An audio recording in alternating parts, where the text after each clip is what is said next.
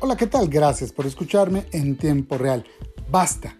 En las páginas de este miércoles en el Heraldo de Puebla usted encontrará una edición especial, una expresión de hartazgo y total condena a la violencia hacia las mujeres. El periódico hace suya la demanda de las mujeres en Puebla de poder gozar de todas sus garantías, derechos, libertades, sin sufrir ataque psicológico, físico o emocional alguno.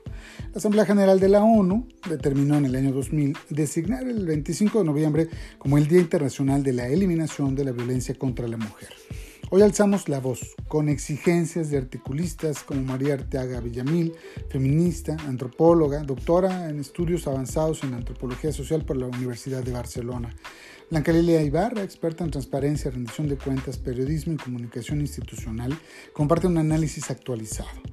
Esta pandemia ha develado situaciones críticas para todas las personas, pero sin duda son las niñas, adolescentes y mujeres quienes se han configurado como uno de los grupos poblacionales más vulnerables al estar sujetas a mayores condiciones de marginación, discriminación y violencia durante esta situación de riesgo, señala en su artículo.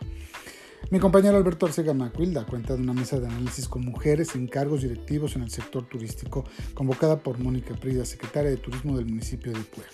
Misoginia, machismo, discriminación fueron comportamientos de los que todas han sido víctimas, incluso denunciaron conductas condenables.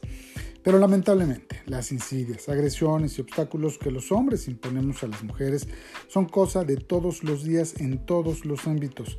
No nos damos cuenta porque esos comportamientos están internalizados, normalizados, permitidos.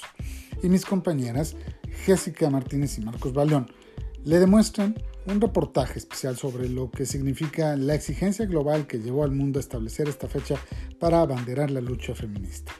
Ya basta un llamado homogéneo en contra de la imparable agresión global, nacional local. Esta semana ofrecimos textos similares del resto de mis compañeros y todo el mes el cabezal del periódico El Heraldo ha sido y seguirá siendo naranja.